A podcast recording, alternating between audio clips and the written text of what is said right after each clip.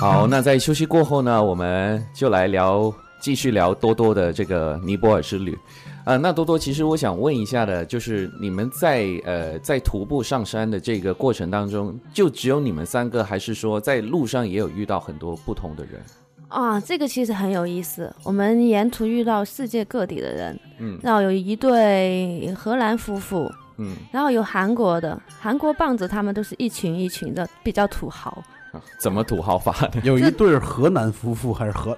荷荷兰， 荷兰人就中国河南的不是中国荷兰的，不是荷兰国家的荷兰荷人。兰夫妇行，对对对，荷兰然后韩国人呢，就是因为他们的装备是特别专业的，一看就觉得很土豪，而且他们嗯是一嗯群一群的人，就是十个二十个人。 我觉得应该是徒步的发烧友吧。对，因啊因为因为韩国人人他们爱徒步，这个是，而且他们蛮年轻化其的。实我觉得好像东南亚哪些国家里边韩国人都特别多呢，我觉得、嗯，对为什？么呢？ 不 知道不知这道韩国人的团儿特别 多的，而且还有日本人，日本人呢就是偏偏老龄化一点，对，就是一些可能退休的叔叔阿姨他老们过爷爷来。们，哦，吉桑。对啊，他们走得很慢，但是我很佩服他们的这个毅力哦。哦，嗯就是这么这么艰难的路，他们也要走嘛，就跟你对啊们一起也要上山顶。对啊，他们也是往线走的，就是我们在路上碰到的嘛，哦所以他们应该也是会这样去走走这条路。你们碰到之后都会很友好的打招呼啊，还是会聊 Namaste。会 聊会聊一下吗？聊一下天吗？会。呃，一般不会，因为每个人说实话，在路的走路的时候都尽量说话，很累，然后你没有时间停下来跟他聊天，就啊碰到面的时候会这样，namaste namaste，就是你好的意思，就打个是招呼。嗯尼泊尔的语言。对尼泊尔的你好，？那你跟他说尼泊尔话，他是荷兰人，他能听得懂吗 他也是说 namaste 呀、啊，他也是讲这句啊，然后他就回你好。这样对啊，那在路那这个路上的过程当中，有没有说你们要徒步，要徒步到很晚，就天太阳已经下山了之后，你们还要走呢？呃，就一般一般我们这样时间是嗯早上五点过六点钟起床，嗯然后在大本营吃一个早饭，嗯早饭呢，然后一般就是在天六点过七点过，嗯七点钟左右我们就开始要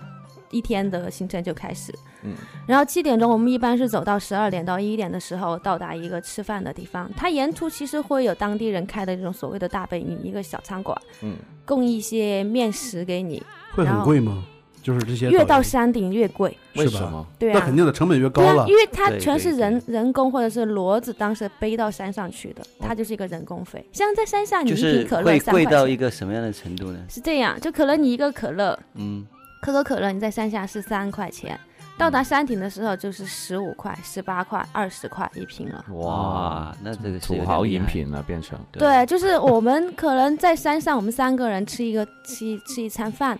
可能就是在三千、四千的泥币了。就几百块，对，但是你可能这个是在山下的，可能就一千块钱你就能够吃到的。就三。分之一，对就对就对变成了三倍的价格。对对对对哇，这个好他们贵就是一个人工费在上面，嗯，但是你确实你你觉得这个是值得的，那么高，你走路一个人都那么辛苦，你想一个人还背着这么重的东西背到山上去给你其吃，实我觉得这个他说的这一点，其实跟中国的某一些这个景区的一些山上景点是一样的，嗯就是可能山上的东西肯定就要比山下贵，因为它有一个成本的劳动力在里面。对对对，它真的是一个劳动力，其实那我就想说一点，就是他导游在沿路给你选择的这个餐馆，你们觉得整个的性价比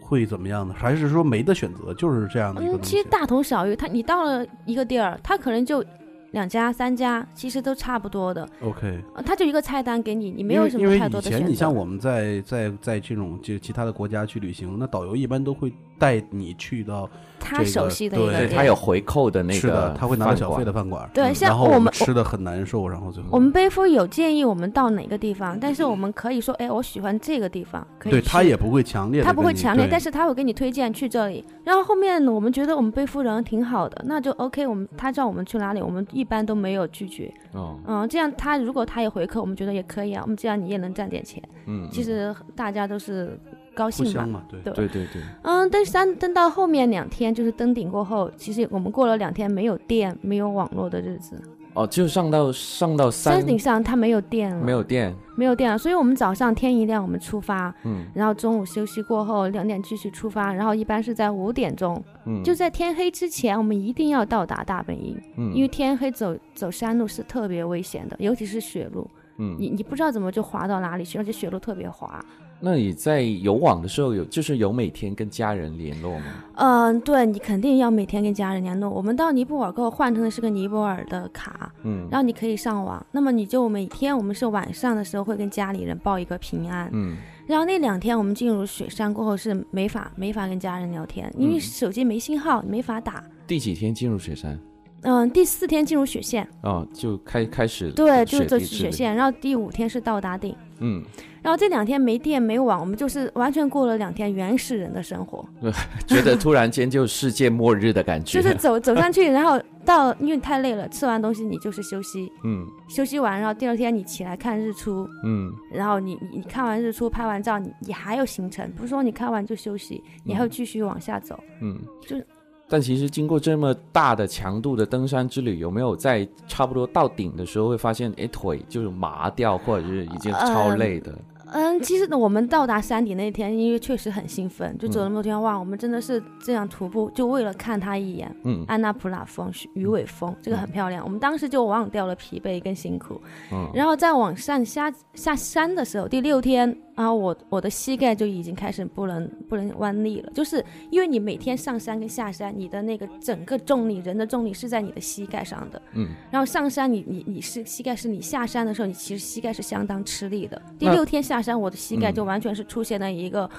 特别疼的状态，没法弯曲了。嗯，其实那从就是走从山脚走到山顶，那登上山顶的那一刻，你自己的最大的感受，以及就是周围的景色，有没有跟你想象当中是有太大的差异？嗯，其实还是很震撼的嗯。之前你有做攻略，或者你有听别人说，嗯然后有看照片，嗯但是看照片都是觉得拍的哇，照片好美。嗯当你自己在里面的时候，你会觉得真的，你觉得这一切都是值的。所以最后有一天，我们我们我们有一个朋友发了一条微信说，八天我们这样每天徒步二十公里的路来嗯看你，一切都值得。嗯然后甚至还有一因为一个女生，她说我等几年我还要再来。嗯，有想哭的感觉吗？登上那一刻，有一种征服感，我觉得。嗯对对，一是一是你会觉得我自己真的可以走上去，嗯其实所有人都向往的东西，那我到达你了，我征服你了，我有一个成功的喜悦在里面，嗯，这是一个精神上特别大的满足感。对我。其实很少有像多多这样的女孩子啊。对，我觉得女孩子就是能走八天上山的这这样的一个徒步旅，就每天起码要而且二十公里。多多嗯本身我的第一印象觉得她这娇小的，对这是一娇个滴滴的一个柔女孩弱子，的女孩子对，实际是个女汉子， 对啊呀，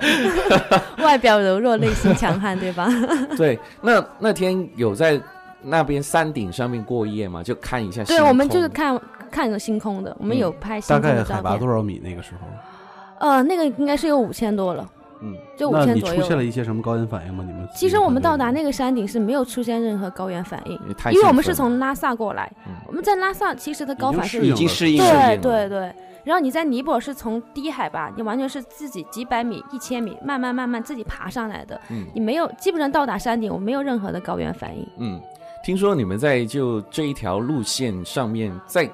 别的一个路线好像发生了一些意外。啊，对，这个是我们回来过后听到的一个消息，就是我们在登山登顶的那一天，我们听到了有雪崩的声音，这是嗯背夫告诉我们，嗯有那里有雪崩了，嗯但是我们就看到天很暗，什么也看不见，就是云很厚，嗯天整个是灰的。嗯然后我们下山看新闻的时候，就是说我们在 A、B、C 的山的另外一边发生了雪崩，嗯当时已经有几人丧命。哦，听到这个消息的时候，我们是蛮震撼的。当时家人那个担心，其实你可想而知。回来电话就是说打不通，就是联系没不到有人。网的那两天发生的事情。。对对对哦，那个时候家人肯定担心。对啊，那个时候地震了吗？就离地震还有多多久的哦事，情那个时候我们应该是在三月底的时候，三月底，哦三月对底我们是四月五号的时候从尼泊尔返回到中国。也就是说，正好是跟地震擦肩而过，对，就说他们也说我真的是福大命对大，我觉得非挺幸运的一常个非女常孩幸子。运幸运。嗯对对对，那后来你们在山顶就过了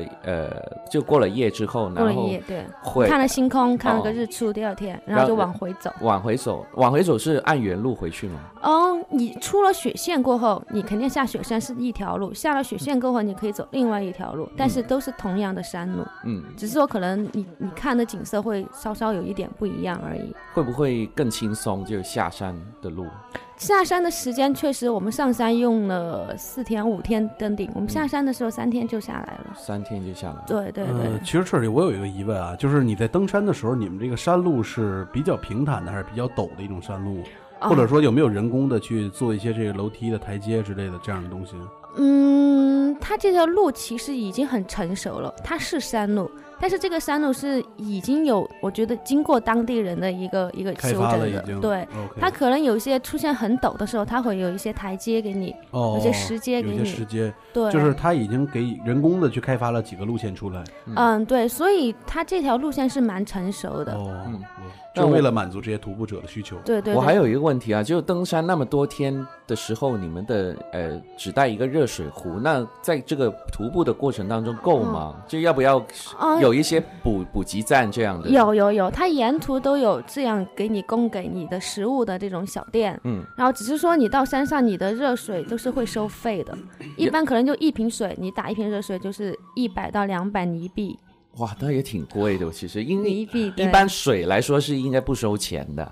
对啊，他在上面给我他，因为尼泊尔尤其是在雪山里面，它的物资其实是蛮很贫匮乏的，哎，对对，就是可能是水，可能是一个非常重要的东对西。嗯它，而且尼泊尔的水质可能是不太好的，这个一定，所以你在当地买矿泉水一定要买最贵的。哦，然后还有一个尼泊尔，它是是个非常缺电的国家，嗯，哦你随时都会吃着晚饭，吃着吃着都突然断电了。这是我们在加德满都就经常做干的，就是对我们在加德满都待的那几天，平均每天可能要三到五次的断电。就烛光晚餐了呀。对啊，吃着吃着可能就变成烛光晚餐了。 其实，在加德满都，我想想补充一下，就是所谓这个断电，是因为它城市的整个这个电力的系统不是特别的稳定，而且它这个可能当地的这个发展没有那么快，那么那发他靠达。什么发电呢？他们也是有一个这个，我听当地人说也有一个机电站，但是这个对机他们电有站电站，有没有电站，但是这个电站就是维维持的这个功率没有这么大，嗯也就是其实你在加德满都的一些这个酒店呐、也好，还是这个青年旅社也它会好，自备发对，电它会机自己有一个对发电机，而且对它不允许有太大的功率的电去使那冷用。气呢？就是空调。呃，这个是有的，有这个是有的，但是他们一般就比如说断电之后，他有自己备用的一个发电机去用。然后呢，你会看到很多的民宅，他们都会点上这个蜡烛，就是很多家里其实在晚上的时候，比如有一些地方可能在我们感觉，哎，这地方应该有个灯。但是他那个地方却是一颗蜡烛，并不是因为他们这个电费消费不起，而是因为他没有办法去选择有那么多的灯一起去开，就很容易出现这种突然断电的情况。所以突然断电在这种行为，其实不仅仅是在这个尼泊尔，那像在印度的一些城市里边，也经常会出现这样的一些情形。嗯，那其实刚才说到，就是在没电的情况下吃那个晚餐。其实作为一个吃货，我对吃这方面其实挺感兴不 趣的。在意是吗？没有，我是挺感兴趣的，就是在呃是非登山常在的意那些吃的东西，跟你们在加德满都跟博卡拉吃的东西有没有一个很大的区别？嗯，其实都是当地的一些特点。他们的主要吃的是以咖喱为主，嗯咖喱为主就是他们有一个套餐为杜巴餐，嗯，就是他们所谓的那个时候皇皇上吃的，就皇杜巴就是皇上，皇上的意思。对，哦，然后他们的杜巴餐其实现在对我们来看呢，就是一个快餐，嗯它就是一个米饭，然后配你配一个汤，一个一个一个一咖个鸡喱，腿，对，一个咖喱酱，然后配点咖小喱好菜。吃吗？那个说实话，我真的不太喜欢吃。呃，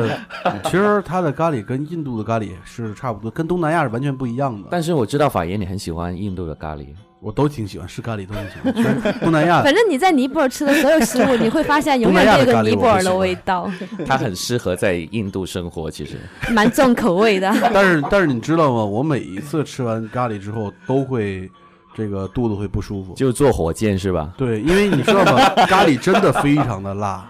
它的那种它的咖喱的辣椒的程度，不是说像你想象出是那种哎好辣辣嘴里面，嗯咖喱那种辣是非常刺激的那种辣，嗯然后这种辣是酸酸的，你知道吗？对，他们的酸我味。不喜。欢酸的，然后其实你就特别喜欢这种辣，对啊咖喱是酸的辣，对酸辣酸辣，酸爽尼它泊那尔种酸还不是就是像醋的那种酸，你知道吗？啊，说不出来它们那是一种酸草，叶的，应对，该是一说个不植物。出来一种对一种酸的味道。反嗯正就是爽。尼泊尔的他们那个餐呢，其实还正规的是手抓饭，手抓。啊哦对，用手左。手还是右手？就我不记得了，就有没有说特定用哪这只手？个没有，没这有哦还是看个人习惯，有就是手抓，有要需要戴手套吗？不需要就不直需接要就抓。对，然后我们在离开尼泊尔的最后一天晚上，我就选择了吃手抓饭。手抓饭。对，特别香。他们他们除我了就就是觉得第二天拉肚 子了。那除了咖喱饭之外，还有没有一些其他特色的一些就嗯，他们有一种吃的叫馍馍，就是一种像饼的一种东西。馍馍其实就是我们现在的所谓的饺子啊、小笼包啊这样的一种一种面面食食包着的嗯东西，他们就统称为馍馍。嗯，这个我们当时觉得还蛮好吃的。嗯，就里面还夹着一些东西，对对对，它有什么有有有有煎的，有炸的，有蒸的，然后嗯它每个馅儿也有很多种，所以这个我们觉得还蛮 OK，能够接受。嗯，那街头小吃方面呢？哦，我们也有尝试，他们有一种那种东西叫什么名字，我我们不知道，因为嗯语言确实没法沟那通。那那些是什么来的？其实就像我们看的，就像一种小时候吃的那种小的爆米花一样，白白的，嗯然后它放了很多调料，啊，有我感觉里面又有很辣，有辣椒，有特别酸，嗯然后那个东西其实你看着特别脏，就在一个小木桶里给你拌，拌了个用一个纸纸片，你你把它、哦，他说盛起的来他吃说的是那个，就是类似怎么就是怎么形容啊？米花糖的那种东西，但是它是啊又甜，但是它有它很多的调料对它它很辣，给你放在一块儿很就去以吃，前我们会做成一条，好像那是个棒棒对什么呃呃什么，就是代小餐的那种棒对对对棒子，但是它是一粒一米粒花的对对对，就米花啊对米花糖的那个那个但东是西，它里边会蘸很多辣椒粉啊什么的，还有调料就是特乱别七八糟的多东西。就甜的嘛，酸那个就是嗯那酸个的味道酸比辣较酸辣古怪，嗯对，然后我们也尝试一下，但是看着真的挺脏的。它就是像路边路边街摊，一个一个推着一个自行车就在那儿卖，其实我觉得到那种地方以后，就不要在意这种脏的问题哦了。所以我们觉也得吃了， 还挺挺享受的。其实我觉得有时候脏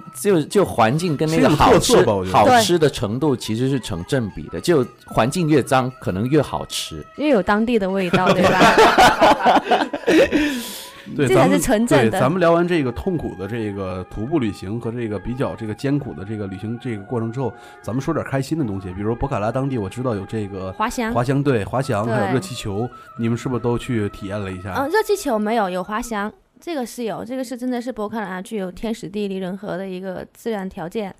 嗯，当时我们去滑翔，但是那个滑翔的收费大概是一万五人一币，你比哇一万五好一万五贵啊也呀、要相将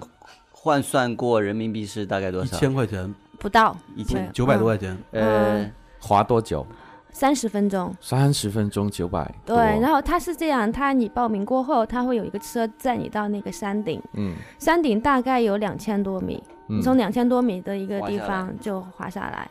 对，哇，那除了这个游乐项目之外，还有没有一些其他的娱乐的东西？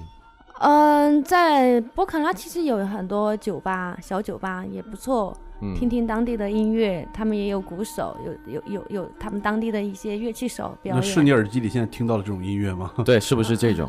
差不多。会差不跳多？舞吗？他们就会跟着音乐去跳舞吗？嗯，跳舞的我们没有遇上，嗯嗯，可能他有节气，因为尼泊尔的过节的节气特别多，嗯嗯，遇到一些大的节日的时候，他们就游街的这样的一个游行，就会跳舞，载歌载舞，化很对浓的妆。那你对们在这个月当中有没有遇过他们有什么一些大的节日会在就街上会庆祝这样？嗯，其实这个我们刚好错过他。们没有，对啊对，那个时时机过了，其实，呃在四五月份的时候就蛮多的。对，还有一个就是他们的一个十月份嗯，啊，对，就是十这月份个节日也对蛮叫多德的。赛节，这是他们的最大的一个大型的一个节日。他会游嗯行吗？呃，它是每年就是可以是像我们中国的一个春节的一种感觉了，嗯因为它是他们放假时间比较长的，大概要放个几个七天，然后它一共整个这个节假日节假日一直持续很长时间，嗯，然后大概是在十月份的时候，那正好是我当时去的时候错过了这个节日的时候再 去的，因为当时在节日的时候，在加南满都人是非常多参与这个节的，嗯是非常热闹的。然后像这个多多他们去的这个时间，也是其节日实刚好错过，刚好也是节日错过错的一过个的。阶段，对，他们节日挺多，五月份、十月份，份对对是节日日最比较嗯的。。就是嗯说，也就是说，我们去那个地方玩的话，正好如果说碰上节日的是话，最好可能的会更对好。对对，是他们这节样日吗特别多。对嗯，不过这里也可以说一下那个库玛丽女神，嗯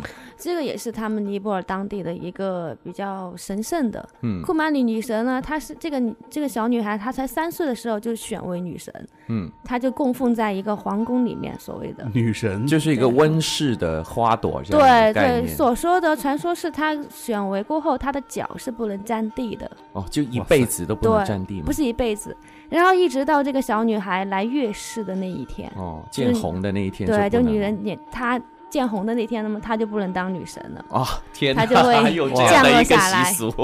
就打落凡间了，对，打落凡间。但是这样呢，有个很可悲的就是，她打落凡人过后，没有男人敢娶她，就孤为什么呢孤独终老因，为男人会觉得我娶了她，我是玷污了女神。 哦，那这个对，太所以悲她哀真的了是会很孤独的。那他就是三岁之前，他都在困在这个就是但是到到她建筑里面，他就不出来见人嘛，是的任何人都不见嘛。他要见人，他要见，就是在尼泊尔很重大的节日的时候，会被把会把他抬出来，就是供游游街嘛，啊，是啊，是游是街游对行吧，游行啊，嗯游行街这对，个不对，会带他出来游行。还有就是每天，嗯、在那个杜巴广场，他的那个皇宫里面，他有一个时间是开放供游人参观的，嗯可能就十多分钟。嗯嗯，每天下午四点，然后你在那个库那个库玛女神的那个寺庙里，然后你不能带手机，不能拍照，就是对他一个不尊重。尊重，对，然后他会坐在一个小窗，他在楼上三楼，嗯他会开一个小窗，然后伸出头来看一下下面的。他的头怎么会那么长呢？他不走的话，怎么去移动移动到窗那边去呢有？有人呢人抬抬的啊，坐轮椅吗？就推抬 着就抬吧，他就就这样，像像一个就感领导觉跟环视一下。跟罗马的这个那个梵蒂冈这个大主教似的，教皇一样，对对对，差不对多，就每天所看有一的下基。督这个对天主啊教的群众都在下边儿，然后教皇在那儿招招手，对对对对，就看你一眼，然后他就把窗 下边一人关就都疯走了已了。经。对，然后下边啊，然后就哭了，这样会吗？就很多人看起来就会很很兴奋，这就样。是很很虔诚的看他，看他，然后就会看他第一眼就会说一句 Namaste，然后把双手合十，就这样看着他，也就是几分钟的时间，然后他就又回去了。你像，其实我们还了解到一个节日啊，就是这个尼泊尔的一个灯节。那么这个节日就是相对于刚才说的那个德赛节要稍微短一点儿，嗯那大概是有五天的一个时间，也是尼泊尔的一个第二大节日。那就是说，它这个习俗就挺有意思的，其实可以跟这个广大的听众说一下，就是它第一天是叫做乌鸦日，就是要朝拜乌鸦，然后为乌鸦准备这个食物。然后呢，第二天呢，就是要喂食，要什么呢？祭拜狗，来喂狗的食物。然后第三天就是白天的时候，就是拜母牛、母黄牛，然后晚间要点这个明灯祭拜财神，好第四特别天要祭拜公牛，然后第五天是兄弟节，就是兄弟们互相的，就是那个点红点儿在头上，嗯然后互相的点红点儿赠送这个嗯礼物。对，这也是一个当地的这个尼泊尔非常有意思的一个节日。嗯，对对，那个牛在尼泊尔是他们的神神。哎神兽是吧？对，所以你在尼泊尔街上，你遍街都能看到牛，嗯他们过街是车和人都会避让他们的，这就个是真的。会不会吃它们呢？嗯，其实他们也有吃对牛肉，只是要分牛是什么牛，是黄牛还是还是说公牛对对对，它要对分的分的。嗯，那就就在呃你们这些呃这个这个过程当中，有没有遇到一些特色的建筑物可以跟我们分享一下？呃，那个就是应该去看看它的杜巴广场了。嗯，杜巴广场就是他们曾经的皇室，嗯这个是特别漂亮的一个建筑。嗯、我觉得很幸运的是，我看到了它地震之前的样子。嗯，让我很震撼的是，我回来过后，我看到就是有朋友发的微博，尼泊尔的。嗯。那个建筑物倒塌过后成为一片废墟，而我们看到之前它原好的建筑拿来对比，真的是你会感慨世事无常啊。对，其实挺幸运你们能够看得到。对呀对，因为对现在对就已对经再去都已经看不到原原本的样子。对，可能他修就修缮过后也不会达到他他以前原的先的样那子，种样子，对，对对他对。毕竟是上千年留下来的一个一个历史传承，应该是尼泊尔的。对，我觉得其实节目进行到这儿呢，有必要跟这个广大的听众去说一个这样的一个信息。那么，在这个四月二十五号的时候，这个据据中国的一个地震网消息，在四月二十五号十四时十一分时，在尼泊尔的北纬二十八点二度、东经八十四点七度发生了八点一级的大型地震。那么震源的深度大概是二十千米。那么据西藏的这个日喀则市的吉隆边防检查消息说，很多的一些这个周边的村民也有受伤。那么其实受到了很大的一个创伤，对于尼泊尔当地，我相信多多可能由于刚刚去这个尼泊尔回来之后，可能会对你的心里边造成很大的一个震撼，或者很大的一个这个这个波动吧。这件事情，我觉得你怎么看待这个事情呢？就是因为你刚刚恰好从尼泊尔刚刚回来，然后你刚刚看到很多的一些美景，比如说我们知道在尼泊尔的首都加德满都有一些非常那个著高名的对特别高的特一别个高的白塔塔，对它已叫经已经叫达拉哈达那对达拉哈拉塔，对，加达德拉满的一个对标志性建筑，它的一个标志性的一个建筑，对，非常高的一个高塔。然后据说还有很多的游客被困在那儿，对，嗯那么对而且发现塔下也有很多的这个遗体。对，那当时这个塔是一共有九层，那么是在一九一八三二呃一八三二年的时候，为纪念这个尼泊尔这个反抗英国殖民的时候建立的一个这样的一个塔。嗯那具有非常标志性的建筑和一些很古老的寺庙全部都坍塌了。其实我想知道一下你心里边的对这个事情的一些看法和波动。对，逃过一劫。呃，首先我真的是真的感觉非常的自己是幸运的，在地震前看了，然后回来了，然后后后面我真的是感到特别的惋惜，嗯，就是对当地的建筑这种是再也无法修复的。还有，据现在呃尼泊尔的朋友给我反馈的信息是，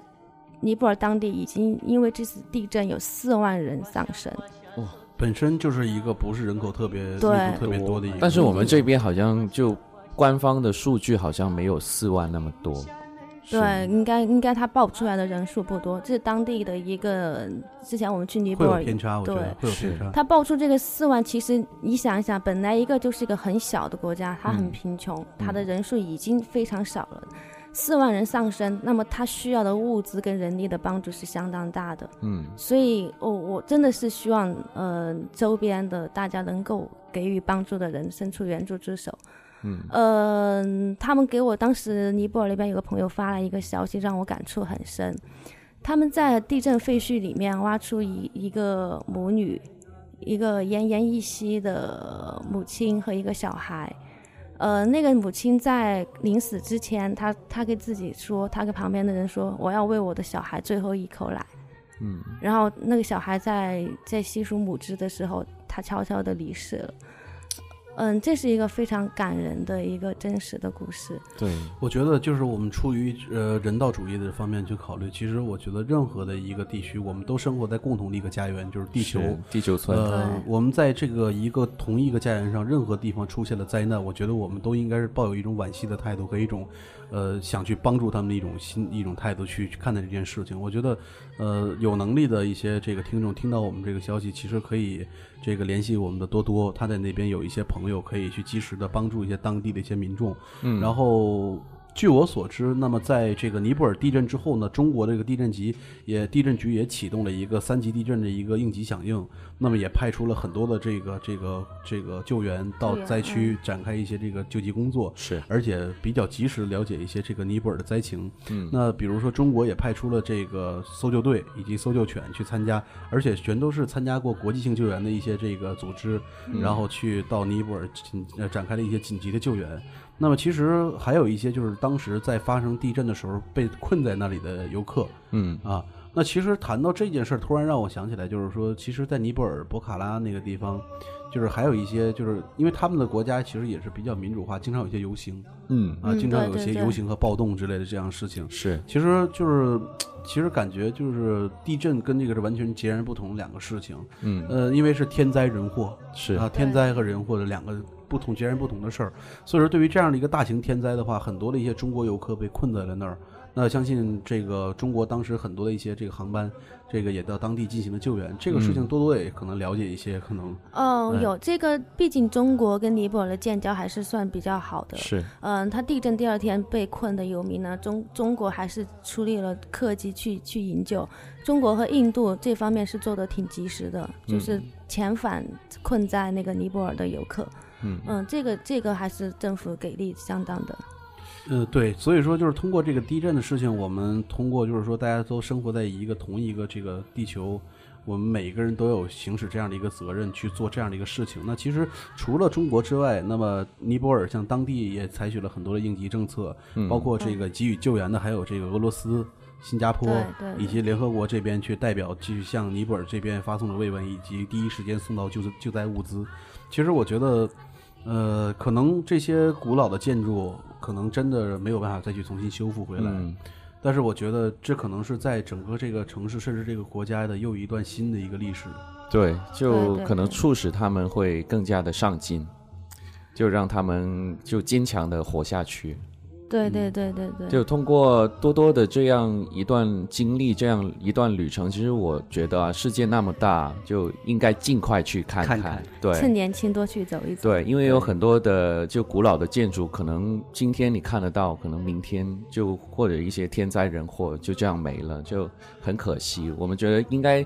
趁自己还年轻的时候多出去走走，就多见识一下，让我对们能够在呃生活当中能够增长自己的一个眼界。对，带着一颗感恩的心，对多出去看一看。世界那么大，嗯，我也想去看看。行吧，别 人那么大，你想去试试吗？ 这个话题我们留待其他的节目再说。 好了，那今天的节目时间也差不多，嗯非常那感谢多多对，非常感谢谢谢多多谢谢啊，嗯也非常感谢其他的两位嘉宾来跟我们一起分享这一次的惊心动魄的尼泊尔之旅。好，那跟大家说拜拜吧。嗯，拜拜。拜拜。拜拜拜拜 गंगा मरुनी भंगा धंगा मरुनी भंगा मरुनी भंगा धंगा मरुनी खाण्याथे जमण्याने भंगा मरुनी